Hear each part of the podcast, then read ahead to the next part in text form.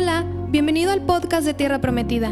Disfruta de este mensaje, toma notas y compártelo en tus redes sociales. Lo que compartes puede transformar tu vida y la de alguien más. Dios les bendiga, pues es un privilegio volver a tener la oportunidad de reunirnos y aprender y buscando eh, la dirección de Dios con respecto al tema para predicar hoy. Tenía yo preparado un tema como de una hora y media, pero después de toda la introducción tenemos 20 minutos para poderla. Le titulamos Un gran reto, ser pastor. Hoy queremos ver esa perspectiva. Y aunque al principio parece que no tiene nada que ver los versículos que vamos a utilizar, más denme un poquito de tiempo para que puedan ver la perspectiva desde la cual vamos a analizar ese reto del pastorado. Y en el libro de Ezequiel, capítulo 16, versículo 44, vemos unas palabras de reclamo que le hace Dios a la ciudad de Jerusalén. Le dice, he aquí todo el que usa de refranes te aplicará a ti el refrán que dice, cual la madre es, tal es la hija. Estas palabras son palabras de reclamo que Dios le está haciendo a la ciudad de Jerusalén a través del profeta Ezequiel.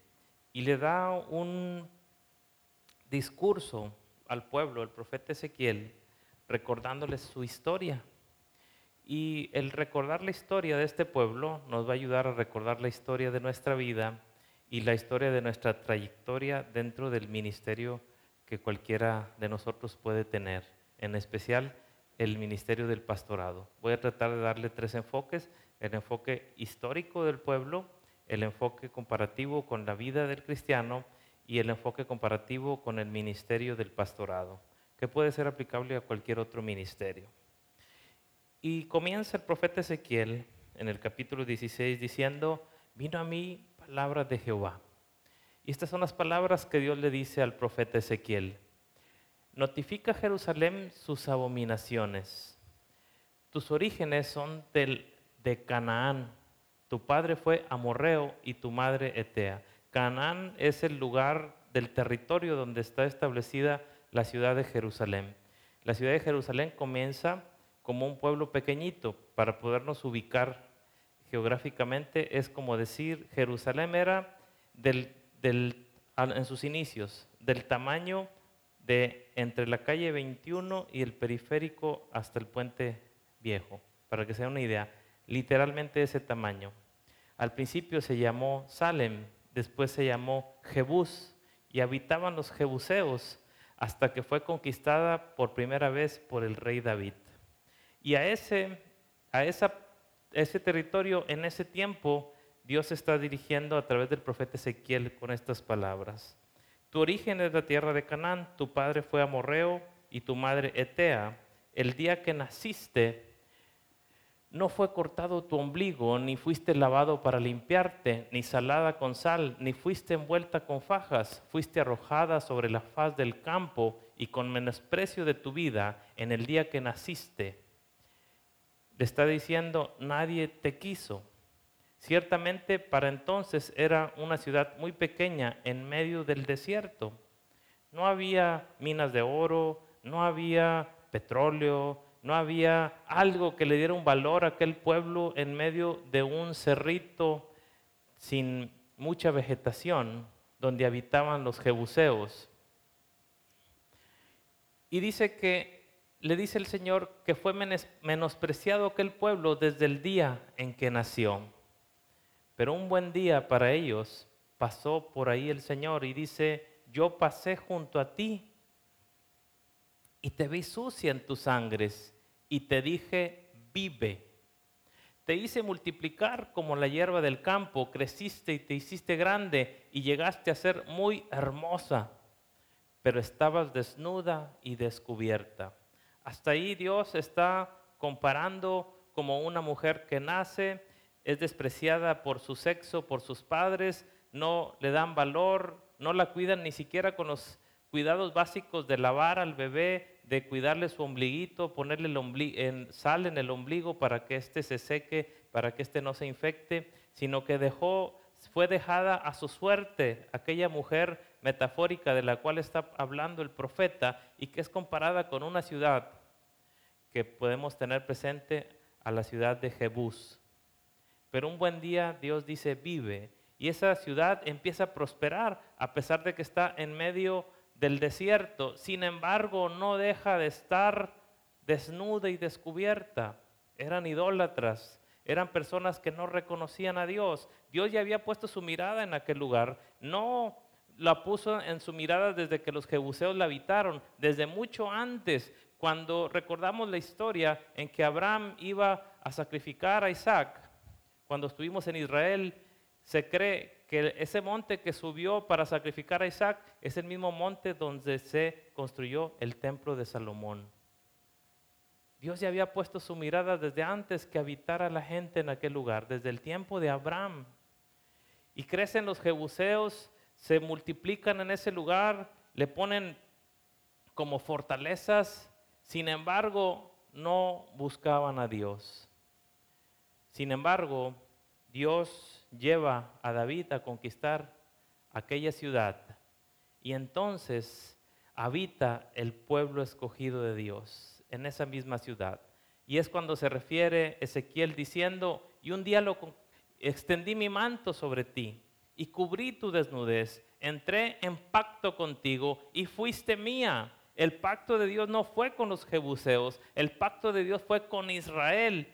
Entonces, Aquel lugar, dice, fue lavado con agua y fue ungido con aceite, fue adornada con oro, con plata, le puso vestidos de lino, de seda, de bordado, comió de lo mejor, fue hermoseada en extremo y prosperada. Israel se, se fortaleció delante de sus enemigos, conquistó la tierra prometida. Israel fue un lugar que aunque estaba en medio de un desierto, se extendió, se fortaleció, se multiplicó, porque el nombre de Dios estaba con ellos. Y fue hermosa aquel lugar para Dios y para todos aquellos que le veían con envidia, como los filisteos. Pero después de David, Salomón comenzó fallando, aunque fue el hombre más sabio de la tierra, aunque construyó el templo de Dios. La Biblia nos enseña con tristeza que un día terminó doblando sus rodillas delante de otros dioses, porque ya estaba viejo, porque sus esposas, que no debió haberse casado con ellas, lo llevaron a la idolatría. Y después de él, todos los descendientes de David, una y otra vez, la gran mayoría de ellos, llevaron al pueblo o permitieron al pueblo que cayera en idolatría. Por eso le dice Ezequiel, pero confiaste en tu hermosura y te prostituiste por causa de tu renombre. Tomaste las alhajas que te di e hiciste imágenes. Tomaste tus hijos y los sacrificaste en ellas. Se, se refiere a los sacrificios que le hicieron a Moloch. A Moloch le sacrificaban a sus hijos. Entonces Dios hace un alto y le hace una pregunta retórica. ¿Eran poca cosa tus fornicaciones para que degollases también a mis hijos y los ofrecieras aquellas imágenes como ofrenda que el fuego consumía. Y le hace otra, otro reclamo, no solamente el haberse volcado a la idolatría, sino a la inconstancia de su corazón. Dice, cuán inconstante es tu corazón, dice Jehová, el Señor, habiendo hecho todas estas cosas. Y después le dice, no te acordaste de los días de tu juventud, cuando estabas desnuda, descubierta, envuelta en sangre de ahí que Dios permite que llegase finalmente Nabucodonosor para conquistarlos, llevárselos cautivos y marcar sus corazones como pueblo para siempre y que nunca más como pueblo se volcaran a la idolatría. Por eso dice Ezequiel, por tanto aquí que yo extendí contra ti mi mano y disminuí mi tu provisión y te entregué a la voluntad de los filisteos que te aborrecen. Y aquí todo el que usa refranes te aplicará a ti el refrán que dice, cual la madre, tal la hija. Aunque ahí menciona a los filisteos, sigue mencionando más, pero no me quise extender mucho. El punto es que Dios abandona aquel pueblo, escogido, limpiado, perfeccionado, apartado de la idolatría, con, con quien hizo un pacto. Y Dios no es hombre para que mienta, ni hijo de hombre para arrepentirse de los pactos que hace. Cuando Él dice, lo hace. Cuando Él habla, ejecuta. Dios no se retracta cuando hace un pacto. Y Él hizo un pacto con David y un pacto que iba a ser por todas sus generaciones. Pero también en ese pacto le dijo, si tus hijos se apartan de mí, van a recibir castigo. Pero nunca voy a retirar de ellos este pacto que estoy haciendo contigo. Por eso es que el mismo Ezequiel dice, siguiendo en Ezequiel 16 que estamos leyendo, pero más ha dicho Jehová, el Señor, haré yo contigo como tú hiciste, que menospreciaste el juramento para invalidar el pacto. Antes yo tendré memoria de mi pacto que concerté contigo en los días de tu juventud y estableceré contigo un pacto sempiterno.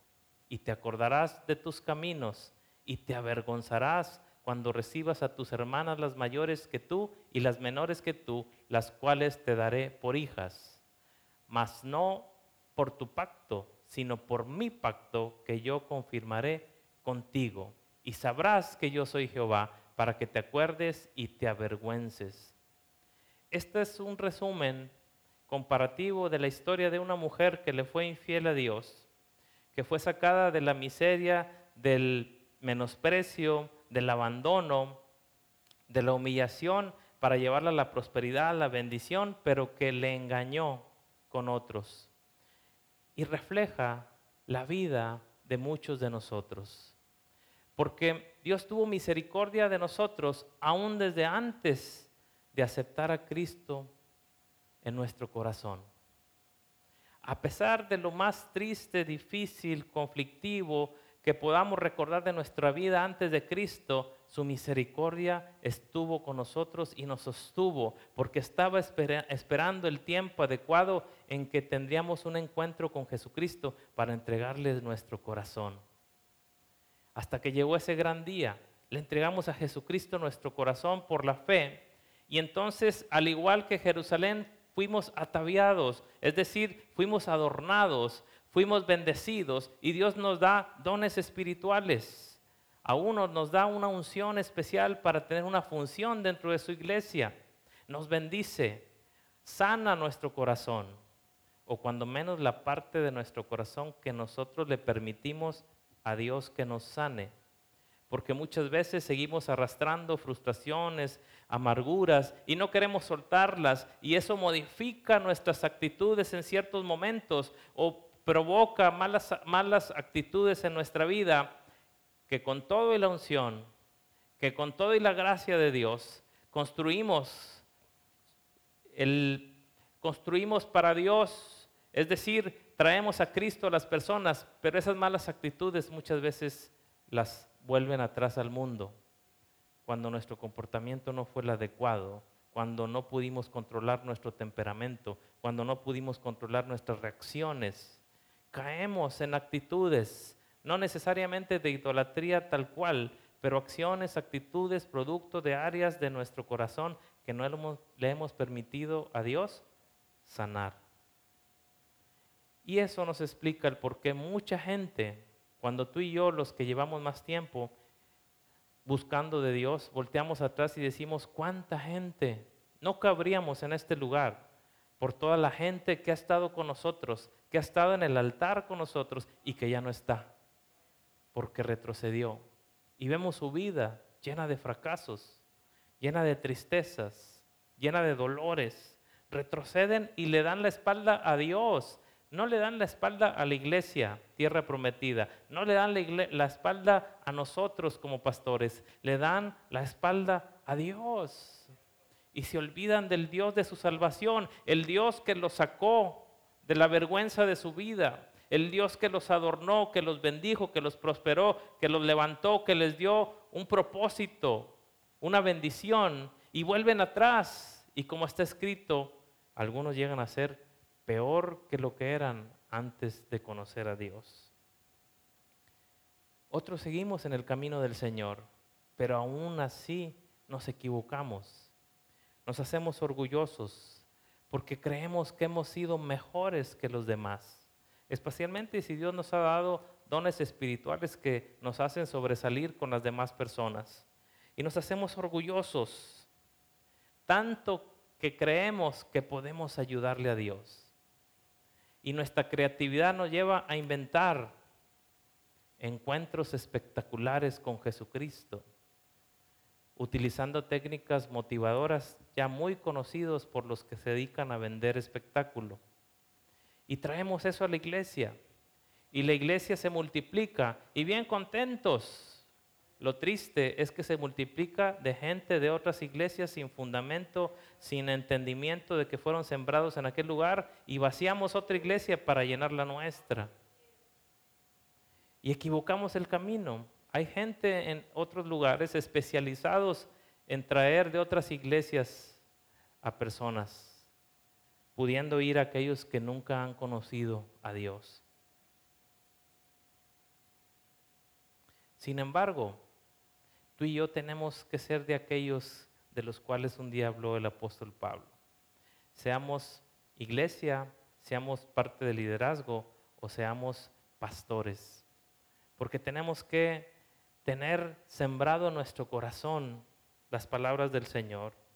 Pablo dijo a dos iglesias diferentes, si no mal recuerdo, Corintios y Filipenses, estoy convencido de esto que el que comenzó la buena obra en ustedes la va a terminar. Van a ser perfeccionados cuando Cristo vuelva por su iglesia. Dios ha comenzado una buena obra en nosotros. A veces parece que avanzamos, otras veces retrocedemos porque no hay nadie perfecto. Sin embargo, los que hemos recibido el privilegio, ahora me refiero a los pastores, de recibir el ministerio de pastorear, nos viene un reto grande. Porque resulta que ahora tengo que enseñar a vivir una vida de santidad que yo mismo no puedo vivir. Llega la revelación, pero la práctica no está al 100%. Y tenemos que entender eso, porque a veces nos damos unos golpes de pecho por mi culpa, por mi culpa. Voy a ayunar 40 días, voy a poner vidrios para arrodillarme y que cambie este cuerpo pecaminoso, esta mentalidad trasquiversada que todavía no es perfeccionada por Dios y resulta que no podemos ser tan perfectos como quisiéramos. Mas no por eso somos desechados por Dios. Pero entonces, ¿por qué esas palabras tan confrontativas que nos confrontan como pastores. El apóstol Pablo diciéndole a la iglesia de Corintio, sean imitadores de mí como yo lo soy de Cristo. Dos veces lo hizo este reto el apóstol Pablo. Esto nos muestra como pastores que tenemos una grande responsabilidad, porque seamos sinceros, somos imperfectos pero estamos en proceso de ser perfeccionados. Y ello no nos quita una responsabilidad. Enseñar a la iglesia, a sus escogidos, el camino de la verdad. No quiere decir, ah, llevo una doble vida. Quiere decir que nosotros tenemos un gran reto esforzarnos al máximo, porque lo que se le permite a alguien que solamente existe la iglesia, que no necesariamente es pecado, a nosotros no se nos permite. Por eso la gente que solamente asiste a la iglesia, le duele una uña, ay mi uña, no voy a la iglesia. Pero cuando eres pastor, con el corazón destrozado, tener que pararte y decirle, Dios es bueno, Dios te va a levantar, Dios es tu fortaleza. Y por dentro quebrantado, desboronándote, pensando, cuando llegue a mi casa, ¿qué voy a hacer? No es una doble vida, es el cumplimiento de una responsabilidad. Porque tenemos una responsabilidad que no le importa cómo nos sentimos tenemos que hacer aquello para lo cual fuimos llamados a hacer. Le pasó a los profetas. Profetas que en su vida se sentían totalmente frustrados. Uno hasta dijo, nunca más voy a volver a hablar de ti, Señor, pero sentía en mi corazón como un fuego que me quemaba. Que al final lo lleva a hacer lo que tenía que hacer. La vida de un pastor es como la vida de un albañil en los tiempos de la reconstrucción del segundo templo, según lo describe Nehemías en el capítulo 4 y versículo 17. Ellos tenían que edificar el muro. Mientras acarreaban y cargaban, con una mano trabajaban en la obra y en la otra tenían la espada. La espada y agarrando el tabique y echando el cemento. Mirando el tabique y mirando si venía el enemigo. Listo. Así es la vida de un pastor. Tengo que estar construyendo la iglesia. No hablo de un edificio, hablo de la vida de una persona y a veces no sé ni qué decirle porque tengo 30 años, tiene 50 y su conflicto no sé de qué se trata. Entonces, tengo que encontrar las palabras adecuadas, ¿sí o sí? Porque para eso fui llamado. Y llegan momentos de confrontación donde es difícil. O hay veces que les tienes que hablar a una persona y la persona reacciona tan mal que ya tienes el cuchillo por acá sacándole filo. Te voy a cortar la cabeza, hijo del... No, mira, mijito, Dios, te la tienes que comer sin masticarla. Porque a los hermanos sí se les permite, pero al pastor no. Ni defenderte siquiera. Porque todo lo que digas será usado en tu contra como los policías.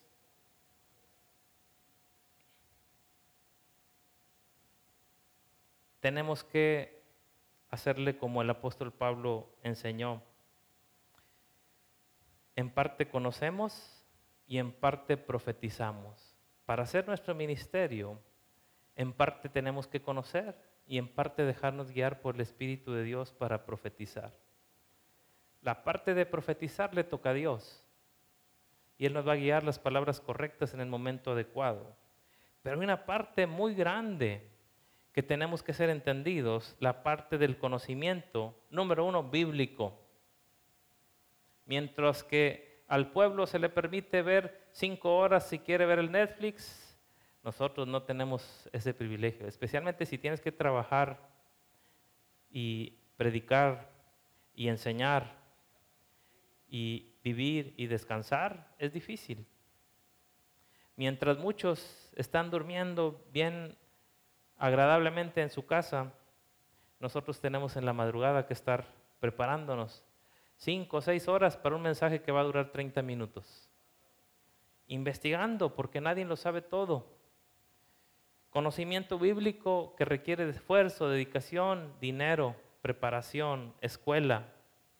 Conocimiento secular, porque sentarnos y pensar, el Espíritu Santo me va a enseñar a hacerlo todo. No, Después cometemos esos graves errores. Recién me enteré de otro caso que le decían, tienes un espíritu, tienes, vomítalo, y, era una depresión, se llama depresión, ya se conoce, tiene motivadores, tiene factores que no es un espíritu necesariamente. Y como nunca vomitó el espíritu, nunca se curó.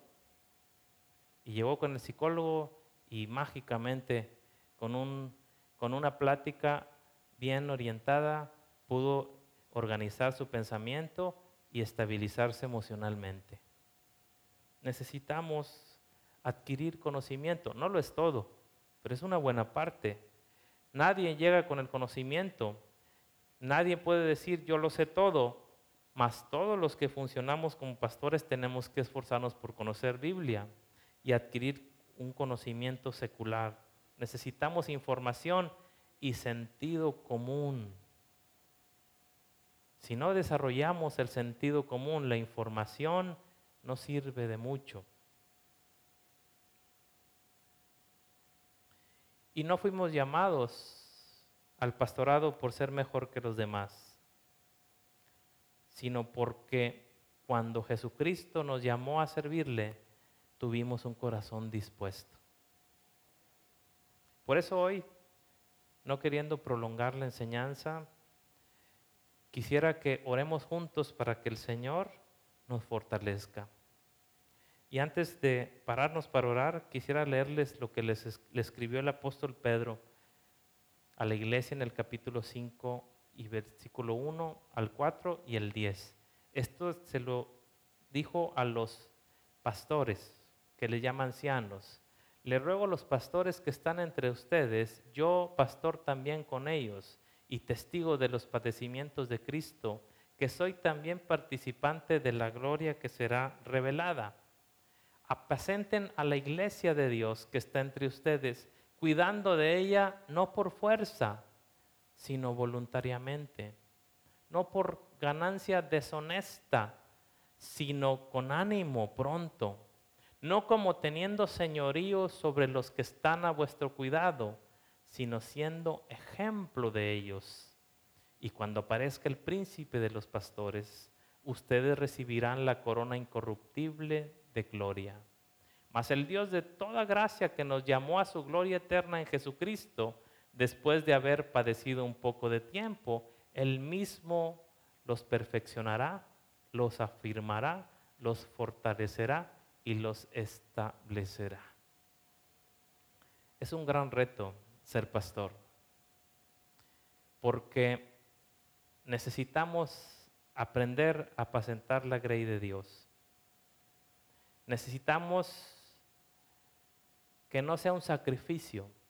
Si estamos muy estresados, o hay gente que me ha tocado escuchar, estoy harto de esta gente, estar harto de tu iglesia es no entender lo que estamos haciendo.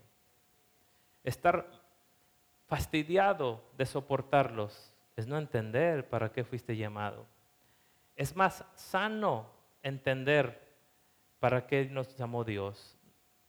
A veces necesitamos ser un poquito conchudos. Afortunadamente yo no batallo mucho con eso, pero tenemos que aprender a escuchar lo que es digno de escuchar, lo que te va a lastimar, lo que te va a frustrar, lo que te va a hacer retroceder en tu sentir, no es digno de ponerle atención, ni siquiera de recordarlo.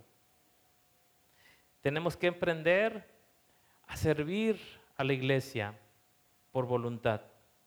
En el momento en que algo te molesta hacerlo, mejor no lo hagas, porque ya no te cuenta. Es mejor no hacerlo, porque ya no te cuenta. Es por voluntad.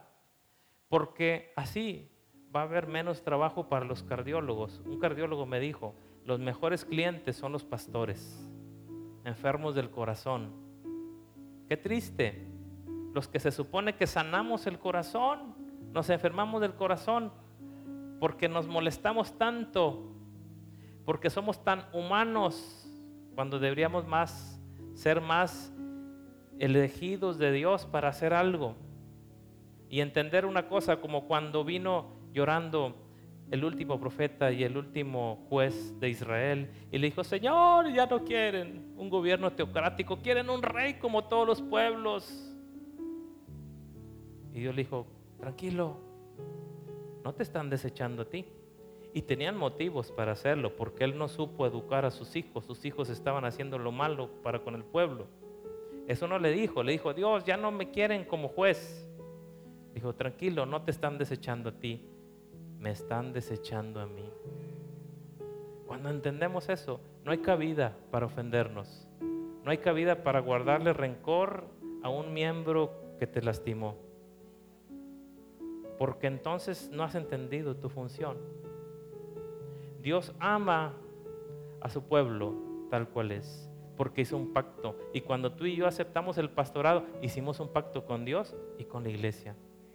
Un pacto de amarlos como sean, sangrones, chiflados, de ganas, amarlos, enseñarlos, corregirlos, sí, pero jamás porque te molestaron, porque estás enojados con ellos. Amarlos tal cual son. Cuando entendemos eso, tu corazón está más sano. Y no predicas pensando, Toñito, ah, te voy a dar con todo el próximo domingo sino que simplemente predicar lo que Dios tenga en su corazón para su iglesia. A veces le pegará a Toñito, a veces no, pero con limpio corazón de lo que hacemos. El apóstol Pedro dijo, no por ganancias deshonestas, no por el dinero más de lo que es justo. Hay veces que tenemos que espantar a la iglesia, te vas a ir al infierno si no das tu diezmo. No es cierto. Es mejor motivarlos, enamorarlos de Dios para que puedan con un corazón agradecido darle a Dios. Si no, mejor que no den, porque tampoco les cuenta. Simplemente enseñar por amor a Dios, no por el beneficio que podamos obtener del pueblo de Dios. Porque nuestra presea, nuestra presea no, no se mide con el tamaño de tu iglesia, no se mide con la cantidad de miembros que tiene nuestra iglesia. Es decir, nuestro éxito no se mide.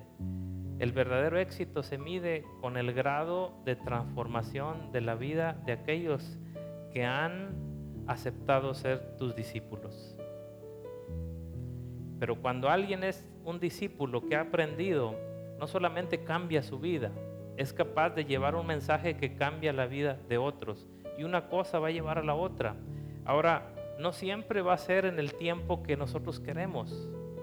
Tenemos a veces que pasar por procesos de años porque el entendimiento, la revelación, no de un versículo bíblico, sino de lo que soy, para lo que fui llamado y para lo que el Señor me ha, ha venido a mí para buscarme y servirle. Todo eso es algo que se nos tiene que revelar y cuando lo entendemos somos como pez en el agua. Cuando no, hay gente que persigue, voy a llenar la iglesia para que la iglesia sea la más grande de Matamoros. Equivocado. Ese no es el motivo correcto. Ah, voy a hacer una iglesia grande para que haya mucho dinero. Equivocado.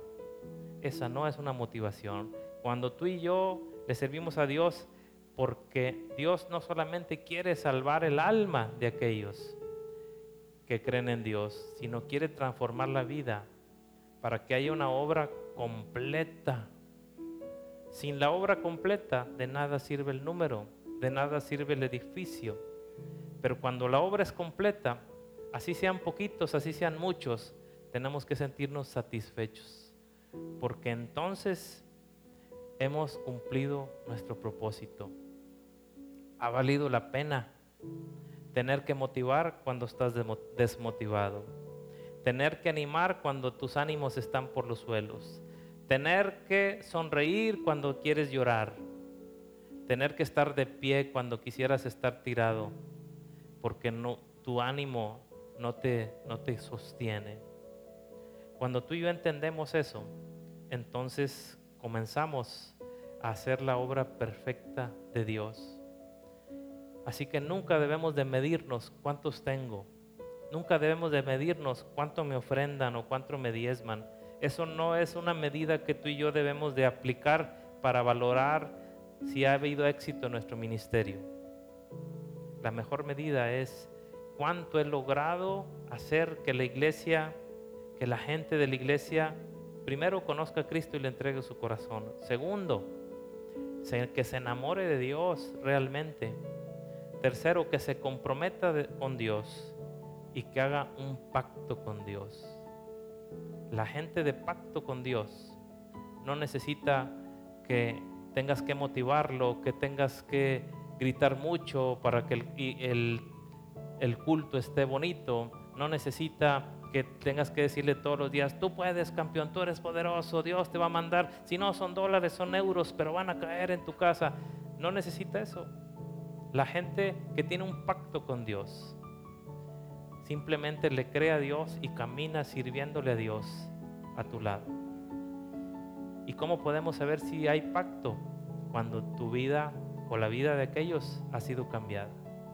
Es tan sencillo como, como le dijo esa mujer Dios, hablo de la que habló Ezequiel. ¿Te has olvidado de tu juventud?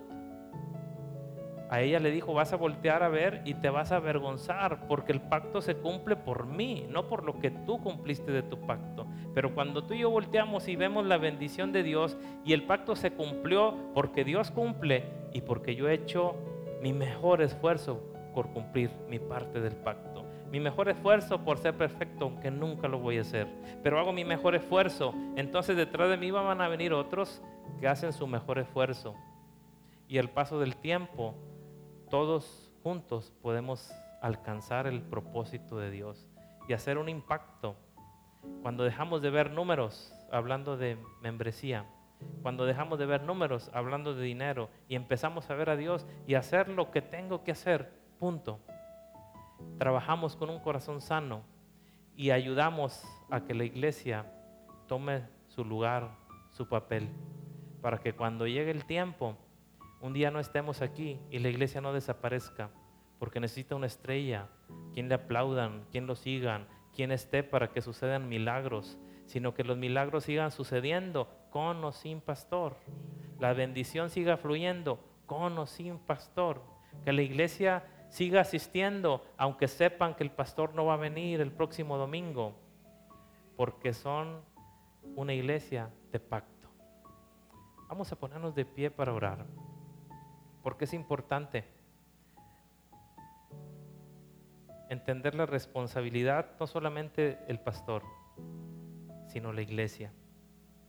Es importante entender que tú y yo en Dios tenemos un propósito.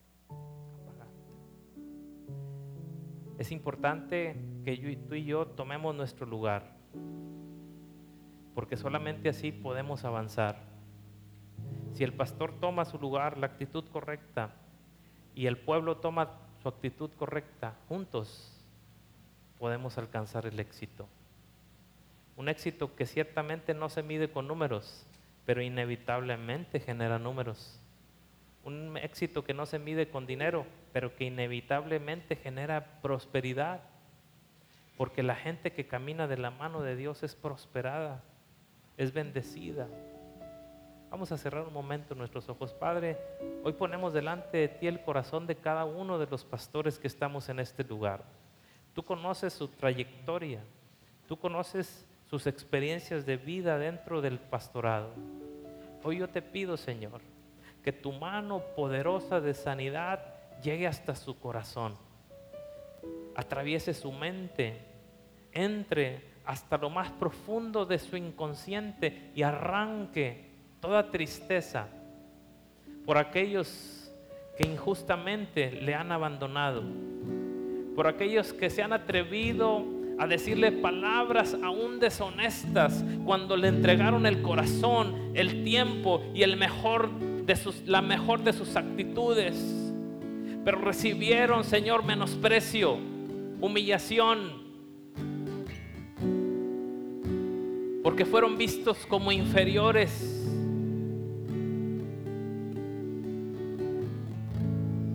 Lastimaron su corazón de padre. Que no salga al consciente para entristecerse que salga su consciente para sanar, para poder amar con todo el corazón a la iglesia y entregarse a sí mismo como se entregó Jesucristo. Para que no le duela darle su tiempo y su mejor cara aquellos por quienes Jesucristo dio la misma vida. para que pueda dejar atrás, Señor, todo aquello que no le permite sentir la alegría y el gozo de servir, así sea uno, así sean mil en una iglesia. Que haya alegría en el corazón, porque simplemente están cumpliendo su propósito, el propósito para el cual fueron llamados por ti, Señor. Quien tiene una corona especial para sus hijos. Una corona especial, Señor, para aquellos que han entregado voluntariamente su vida, sus sueños, sacrificando tiempo, su misma familia, Señor, para que puedan saber que ha valido la pena, que nada de lo que hemos hecho por amor a ti y por amor a tu iglesia ha sido en vano. Señor, que sean abiertas las ventanas de los cielos para que cada iglesia que hoy ha tenido a bien sacrificar su tiempo, su economía y aún el gran desgaste físico que implica desplazarse desde tan lejos hasta este lugar, Señor, con el anhelo de encontrar tu presencia, puedan regresar y encuentren abundante bendición.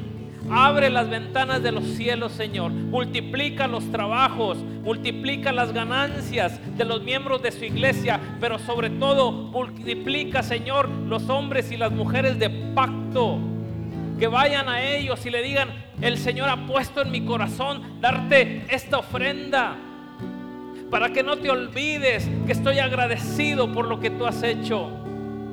Que regresen y que haya testimonio, Señor, de personas que han reconocido su sacrificio. Porque aunque por amor a ti servimos, Señor, y aunque los sentimientos los dejamos atrás, muchas veces vienen hacia nosotros, porque somos seres humanos. Hoy te pido sanidad para el corazón. Pero también te pido, Dios, mueve el corazón de tu iglesia para que puedan disfrutar, Señor, de tu bendición a través de tus escogidos. Que sepamos y nos alegremos con ellos, Señor, por cuanto llegando a su casa puedan encontrar personas que le digan, el Señor me habló a mi corazón. ¿En qué te puedo ayudar? ¿En qué te puedo servir? El corazón late fuerte en mi corazón porque Dios me ha dicho, pídele perdón, porque Dios me ha dicho, dile que lo amas, porque Dios me ha dicho, estoy contigo. Porque como hombres de Dios, no hemos sido llamados para luchar solos. Necesitamos hombres de Dios a nuestro lado, levantando los brazos en medio de la pelea y de la lucha que implica servir al Dios en el cual hemos creído. Levanta aquellos hombres que puedan sostener nuestros brazos para que nuestros brazos levantados activen la bendición sobre tus iglesias. Que este 2021 sea una marca de bendición grande sobre cada una de las iglesias que han tenido a bien sacrificarse para estar en este lugar, Señor. Que haya valido la pena desplazarse durante, por todo el continente de un extremo hacia el otro, Señor. Que cuando lleguen puedan sentir tu presencia más de lo que ya se sentía. Porque has encendido el fuego en su altar para que puedas levantarse delante de ti un olor grato ante cada sacrificio.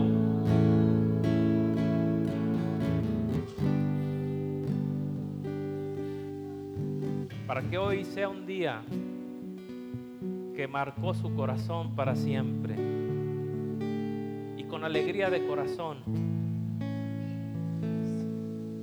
puedan regresar y cosechar lo que con lágrimas sembraron, pero que con alegría de corazón cosecharán. Que puedan sentir esa bendición. Que un día en la intimidad te ha dicho, Señor, porque a mí no me aman como veo que aman a este hombre. ¿Por qué nadie a mí me agradece? Cuando he dado mi vida por ellos. Envía, Señor, palabras de consuelo para su corazón, porque viene grande bendición, por cuanto no lo hiciste por lo que recibías de los hombres, lo recibirás de Dios y de los hombres, en el nombre de Cristo Jesús. Gracias por sintonizar nuestro podcast. Esperamos si estas palabras sean de bendición para tu vida. Recuerda suscribirte, comparte este mensaje y comunícate con nosotros para conocerte y estar contigo en tu caminar. Nos vemos en el próximo episodio de Tierra Prometida.